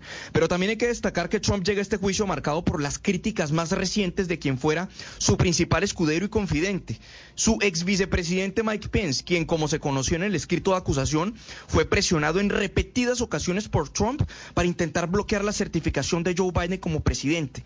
Durante una audiencia en el Congreso que debía certificar esa elección de Biden, Pence sugirió que Trump debe ser descalificado para aspirar a la presidencia. I really do believe uh, anyone who puts themselves over the Constitution should never be president of the United States. And anyone who asks someone else to put themselves over the Constitution should never be president of the United States again. Cualquiera que se ponga por encima de la Constitución nunca debería ser presidente de los Estados Unidos. Y cualquiera que le pida a alguien más que se ponga por encima de la Constitución no debe ser presidente de los Estados Unidos de nuevo. Asegura Pence, agregando que el problema con Trump es que estaba rodeado de abogados chiflados que le decían lo que él quería escuchar. En todo caso, el exmandatario ha continuado con su libreto de que se trata de interferencia electoral. Trump ya enfrenta 78 cargos criminales y puede que no sean los últimos porque aún se adelanta una investigación penal en el estado de Georgia que podría terminar en una nueva imputación por interferencia electoral. Recordemos que son cuatro cargos desde conspiración para defraudar a los Estados Unidos, concretamente por lo que fue su responsabilidad en el asalto al Capitolio, según el fiscal Jack Smith cargos avalados por un gran jurado aquí en la capital de los Estados Unidos. De hecho, este ha sido uno de los argumentos del equipo de abogados de Trump. Quieren que se mueva el juicio a un estado más cercano, a Virginia Occidental, donde consideran que puede, que puede haber un jurado que beneficie un poco más al expresidente Donald Trump, porque creen que aquí en Washington no hay garantías para poder adelantar un juicio justo en contra del exmandatario. Pero todo está servido para que Trump entonces llegue a las 4 de la tarde hora local, 3 de la tarde hora Colombia, a la sede de la Corte. Se han levantado barricadas en los alrededores, hay efectivos de la de la Policía del Capitolio, de la Policía Metropolitana de Washington, también efectivos del Servicio Secreto quienes están prestando y tratando de garantizar que, que haya seguridad en lo que tiene que ver con esta, con esta diligencia que se va a adelantar Pues, en contra del exmandatario Ricardo. Muy pendientes, Juan Camilo. Sin duda esta es la noticia más importante hoy en Estados Unidos, 853, hablando de Donald Trump. Era el presidente de los Estados Unidos que había endurecido las medidas contra el régimen de Nicolás Maduro en Venezuela, que ha venido aliviando paulatinamente el presidente Joe Biden. Ese alivio se está traduciendo en el aumento en la producción diaria de barriles de petróleo, de, de el proceso de refinado por parte de PDVSA. Santiago Martínez, estamos de nuevo cerca que Venezuela produzca o refine un millón de barriles de petróleo diarios. Sí, Ricardo, feliz día. Aún falta un poquito, pero sí, mira, las exportaciones de petróleo alcanzaron el pasado mes de julio, el que recién terminó hace dos días, el punto más alto en más de tres años, el punto más alto en 41 meses, con un promedio de 877 mil barriles por día, volviendo a niveles previos de las sanciones del 2020. La razón, pues, ese alivio de la administración Biden, que generó, pues, nuevos contratos de suministro y más envíos de parte de Chevron y de la italiana Eni, que directamente, pues, ayudaron a PDVSA a disminuir sus grandes inventarios. Ese promedio de 877 mil barriles por día, pues representa, Ricardo, un 22% más que apenas el pasado mes de junio. Y los envíos se dirigieron principalmente hacia Asia, según documentos y datos que revela la agencia Reuters. Y es que recordemos que desde que el Departamento del Tesoro otorgó en noviembre del 2022 una licencia a Chevron eh, para volver a los pozos venezolanos, la producción y las exportaciones se han estabilizado. En esta última instancia han regresado a los niveles vistos antes de las últimas sanciones tomadas por la administración Trump en el año 2019-2020. En números, Chevron aumentó las exportaciones a Estados Unidos en 160 mil barriles por día, mientras italiana Eni recibió y exportó en julio unos 60 mil barriles de petróleo venezolano para refinar en las plantas de Repsol en España, de Repsol en España. Datos que según el Ministerio de Petróleo venezolano, se llama Pedro Tellechea, recordemos que fue el que quedó por Targuela y Sami, podrían elevar en el corto plazo la producción de crudo hasta el millón de barriles por día. No dice cuánto es ese corto plazo, pero habla de corto plazo, y hasta incluso 1.7 millones para 2024. Sin embargo, pues analistas y conocedores de la industria consideran que eso no será tan sencillo, Ricardo, debido al abandono y en muchos casos la destrucción de la infraestructura petrolera. Eso aún eh, sigue existiendo, está presente y que ha generado, por ejemplo, más de 40 derrames petroleros solamente este año 2023, Ricardo. 855, hay un caso de atropellamiento, de ataque con arma blanca por parte de un hombre contra personas en Seúl. Silvia, ¿qué pasó? ¿En dónde fue exactamente? Eh, Ricardo fue buenos días en una en un suburbio de la capital de Corea del Sur en Seúl. Eh, ocurre que un hombre atropelló a cinco personas. Esto se llama Seongnam, la localidad eh, que forma parte de la misma capital, pero que está en las afueras.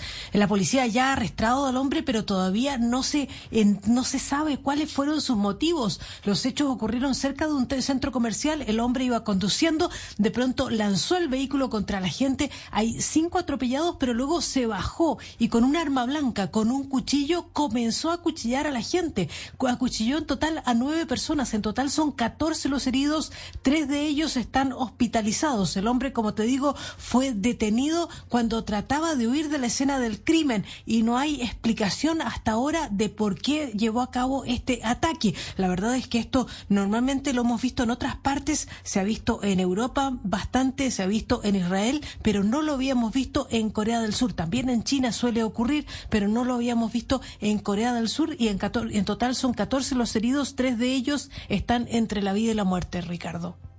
Silvia, gracias. 856. En segundo, saludo al delegado de Naciones Unidas en Colombia, Carlos Ruiz Macié. Esta es Blue Radio, la alternativa. 8.59 minutos. Carlos Ruiz Macié es el jefe de la misión de verificación de la ONU en Colombia. La ONU será la responsable de la verificación del cese el fuego entre el gobierno del presidente Gustavo Petro y la guerrilla del ELN, que comenzó exactamente hace nueve horas. Señor Ruiz Macié, buenos días. Gracias por estar con nosotros en Mañanas Blue. Eh, buenos días, eh, Ricardo. Es un gusto siempre saludarlo y estar con toda su importante audiencia. Muchas gracias. Igualmente, ¿cómo se va a adelantar esa verificación por parte de Naciones Unidas para que se cumpla de manera efectiva el cese fuego en medio de las prevenciones naturales que existen con un grupo como el ELN? Bueno, yo creo que primero lo importante que hay que destacar es tanto la confianza que han depositado en nosotros las partes para realizar esta tarea, como también la importancia que está dando, que sigue dando y el apoyo que sigue dando el Consejo de Seguridad de la ONU al proceso de paz en Colombia y ahora en particular al, cese al fuego que se alcanzó entre el gobierno y el ELN y entonces que se expresa a través de esta nueva tarea para la misión que, que encabezamos acá en el país. Ahora, el mecanismo que se acordó por las partes es un mecanismo cuatripartito, es decir, están las dos partes representadas, nosotros y la conferencia episcopal. Y entonces va a haber un mecanismo a nivel nacional eh, que se reunirá acá en Bogotá, que seguramente lo instalaremos ya formalmente el día de mañana, y mecanismos también a nivel regional y a nivel local, en diferentes sedes del país, precisamente para hacer ese trabajo de verificación. aquí el trabajo yo le destacaría dos cosas. Es, la verificación en sí misma y el monitoreo es precisamente para ver que las partes cumplan lo acordado pero sobre todo también es un mecanismo que ayuda tanto a prevenir incidentes como a resolver problemas. Es decir, no solamente es una verificación, monitoreo, sino también busca eh, que esto, pues, porque lo va a haber, va a haber problemas, va a haber incidentes, va a haber, no, no son siempre pulcros y sin, sin, tacha, sino, pero la importancia del mecanismo es eso, busca encontrar esas soluciones para que sea un éxito al final del día el propio cese, ojalá se extienda, se amplíe y que sea eh, un paso muy importante en esta en este proceso, en estas en estos diálogos de paz y que deriven también en, alivios para las comunidades, sobre todo que han sido tan afectadas por por el conflicto en todos estos años. Doctor Ruiz Macié, eh, en los últimos días Pablo Beltrán dijo que pretende en mi opinión, es debilitar el actuar del actual eh, fiscal, porque le quedan ocho meses. Cuando uno ya le empiezan a evaluar eh, el, el, reemplazo, pues obviamente está de salida y eso no puede dejarse de pensar, que lo que quiere es debilitar al fiscal Barbosa. Diez de la mañana, dos minutos, Álvaro.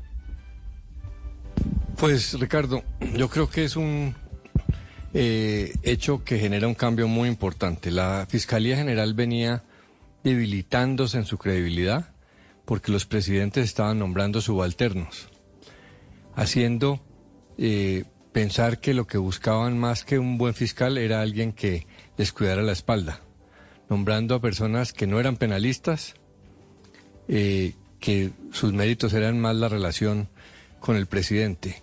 En Colombia tenemos un problema de impunidad gigantesco y se necesita una fiscalía muy profesional. Estoy seguro que los funcionarios de la fiscalía que en su mayoría son muy buenos, les desilusionaba mucho que llegaran personas con objetivos políticos.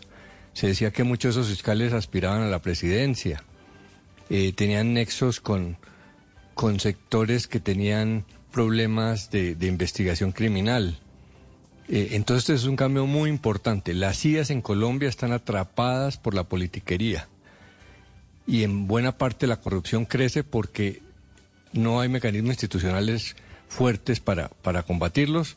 Ojalá esta terna funcione porque son personas que de verdad saben de derecho penal. Sin duda tendrán una orientación eh, ideológica en política criminal. No, pues claro, todas son, todas son amigas de, del ministro Iván Velázquez. No, y no solamente eso, tienen una concepción de la política criminal. Por eso la Constitución pone en manos del presidente la posibilidad de dar esa línea. Mm, Así como hubo otros fiscales con eh, eh, un enfoque ideológico distinto, incluso algunos que llegaron a, ser cercanos al paramilitarismo, pues acá va a haber personas con una visión que no le va a gustar a algunos. ¿A quién Pero se nadie refiere puede usted? negar que ¿Qué- saben qué- del qué- tema. ¿Qué fiscal fue cercano al paramilitarismo? ¿Qué fiscal general Álvaro? Pues este, ¿cómo se llamaba? No sé. Eh, ¿Cómo se llamaba? ¿No era me acuerdo. Osorio? Osorio, Osorio. Lo que pasa Hay es que todo eso- tipo de acusaciones de que fue eso, laxo. eso no se ha aprobado. Esa es la pero eso tesis. nunca se probó, es ¿no, la tesis de la izquierda, del Pues es presidente que Petro, que últimamente No, lo ha tesis de la izquierda no, hay- De la hay- hay izquierda se lo he leído en, en muchas oportunidades, Pues, Álvaro, del presidente Gustavo Petro, y eso por lo menos judicialmente no está es que, aprobado. es que, es que me Sí, parece una Sí, afirmación yo no, es que yo no estoy hablando de, de una sentencia judicial. Me parece una Estoy hablando de, de lo que mucha gente considera eh, que fue un, un periodo terrible la fiscalía. Eh, entonces, muchas personas van a encontrar que estas eh, ternadas tienen una línea ideológica o de concepción de política criminal. Y sí, eso, eso está en manos del presidente hacerlo. Claro. Y sobre el mensaje de, de hacerlo en este momento, yo creo que es bueno que Petro continúe en la línea de mostrar que no le quiere meter las manos a la justicia, a la fiscalía, Mm. que va a respetar la independencia judicial. Estas personas obviamente implican que el presidente tenga cierta confianza en su enfoque, pero no van a ser subalternas, no van a ser fichas suyas, no van a llegar a, a cuidar la espalda, van a llegar a meter a la gente a la cárcel y no a sacarla. Me llama la atención el timing coincidente entre la imputación a su hijo y su colaboración con Un- la un justicia presidente que no le y madruga la nada, presentación de la a la terna. terna. Reunido ayer el presidente Petro para definir estos nombres con su círculo más cercano, con Vladimir Fernández, secretario jurídico, con Carlos Ramón González, director del DAPRE, y con Augusto Rodríguez, director de la UNP, que es un hombre muy cercano hace tiempos al presidente Petro. Faltando seis meses para que termine el periodo de Francisco Barbosa, muy difícilmente la Corte Suprema seleccione o estudie la posibilidad real de cambiar de fiscal antes del No. mes de diciembre. Felipe. Eso no va a pasar porque no van a debilitar al, al- al fiscal A general. mí me anticipan que esa discusión se les va a demorar muchísimo de aquí a diciembre. Me dicen que antes de diciembre la Corte no va a elegir fiscal. Es lo que es lo que yo creo, pero por obvias razones no van a por un lado no van a debilitar la fiscal general y por otro eh, pues a mí personalmente me pareció una torpeza porque cuando usted tiene a su hijo a que no crió, por supuesto, y esa puede ser la explicación, a portas de una acusación de 30 años de cárcel, pues no manda un mensaje tan equívoco. Hubiera podido esperar perfectamente 48 horas el presidente de la República. No estoy diciendo que esto vaya a cambiar en, en algo la posición del eh, fiscal Burgos, que es el fiscal del caso, pero, pero me parece que es una torpeza. No, no, no. Si quería cambiar la agenda, la logró cambiar por 24 horas, porque la agenda vuelve al tema realmente importante y escandaloso, que es el tema de Nicolás Petro. O sea que eso no, eso no le va a salir bien al presidente. 10 de la mañana, 9 minutos. Colombia cerró un primer semestre muy bueno para el turismo por el lado de aquellos que vienen desde el exterior a visitarnos, lo que ha compensado las dificultades que hemos tenido con el turismo interno por la inflación, la quiebra de aerolíneas y demás. Los visitantes no residentes entre enero y junio de 2003, eh, de 2023 alcanzaron los 2.705.000, lo que representa un fuerte crecimiento del 34% en comparación con el primer semestre de 2022, informa el Ministerio de Turismo. De ese número, 1,9 millones fueron extranjeros no residentes. Y un dato que llama la atención, 231 mil llegaron en cruceros, una cifra que se dispara cerca de un 300%.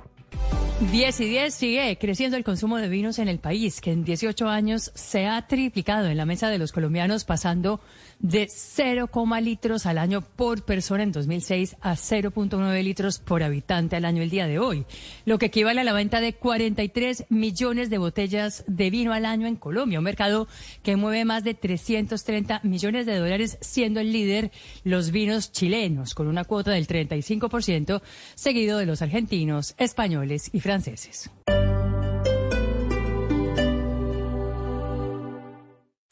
Esta es Blue Radio. Sintonice Blue Radio en 89.9 FM y grábelo desde ya en su memoria y en la memoria de su radio. Blue Radio, la alternativa.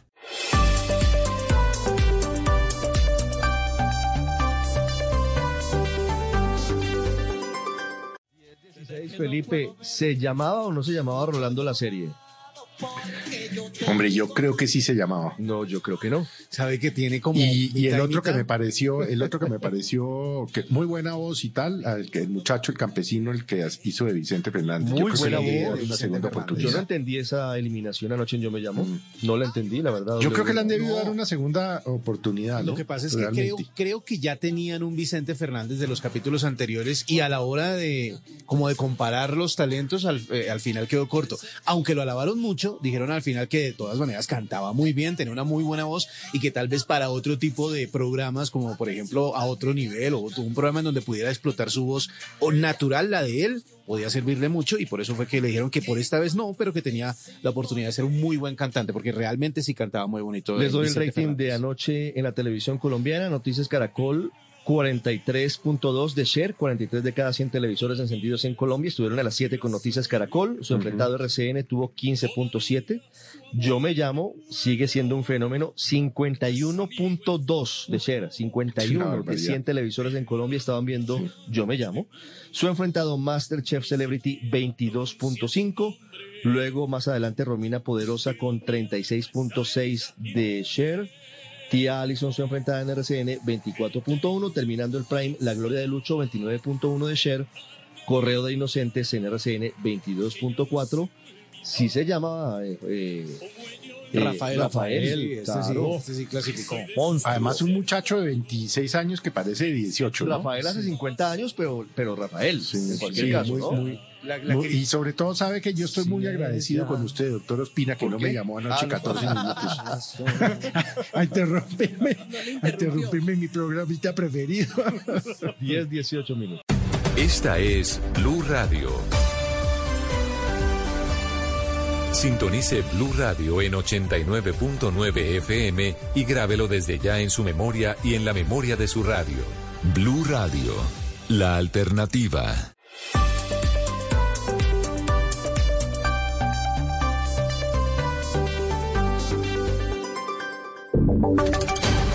Voces y sonidos de Colombia y el mundo en Blue Radio y bluradio.com, porque la verdad es de todos. Son las 10 de la mañana y 22 minutos. Actualizamos las noticias en Blue Radio. Mucha atención. Se insta- instala a esta hora el acto en el que se oficializa el cese del fuego bilateral entre el gobierno y la guerrilla del ELN. Sin embargo, persisten las divergencias, diferentes opiniones sobre lo que va a pasar con el secuestro y la extorsión por parte de la guerrilla del ELN. Una cosa están diciendo desde esa guerrilla y otra cosa los jefes negociadores del gobierno nacional. Santiago Rincón. Hola Ricardo, muy buenos días. Sí señor, está por iniciar este evento para la instalación del Comité Nacional de Participación que tendrá 81 integrantes de 30 movimientos, pero por supuesto oh, también eh, un acto oh, simbólico por el inicio, la entrada en vigencia del cese fuego entre el Gobierno Nacional y la guerrilla del ELN. Pues dialogamos en Blue Radio con Pablo Beltrán, que usted sabe es el jefe negociador de esa guerrilla y no se comprometió a que desde hoy se paren los secuestros y las extorsiones porque dice eso es un asunto de finanzas de esa organización al margen de la ley que se tiene que discutir en la mesa. Escuchemos la rápida respuesta de Pablo Beltrán.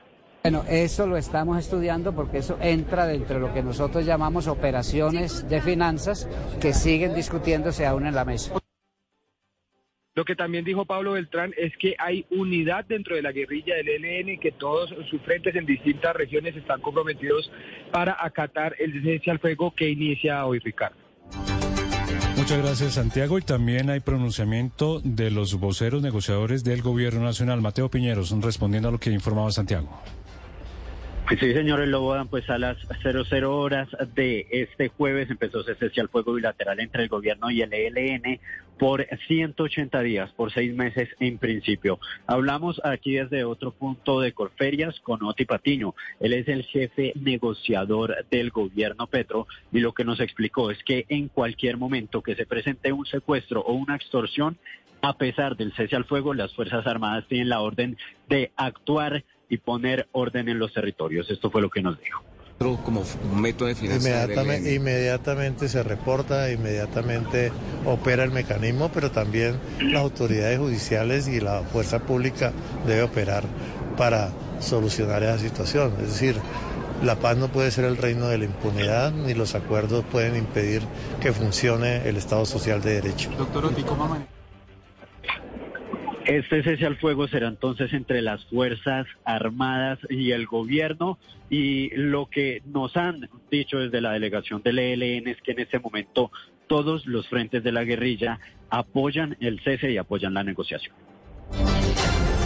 Gracias, eh, Mateo. Cambiamos de tema porque la Procuradora General Margarita Cabello se declaró impedida para conocer la revisión de constitucionalidad del decreto presidencial que declaró el estado de emergencia económica, social y ecológica en La Guajira. Juanita Tobar.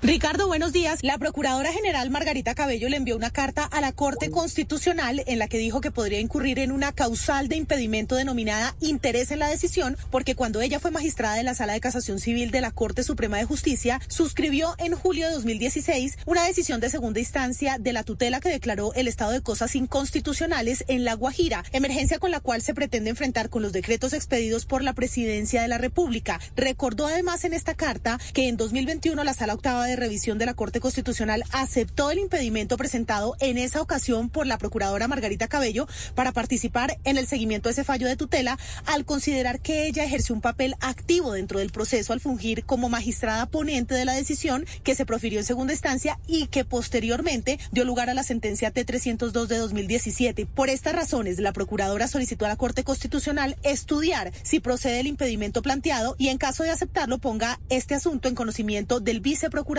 General de la Nación.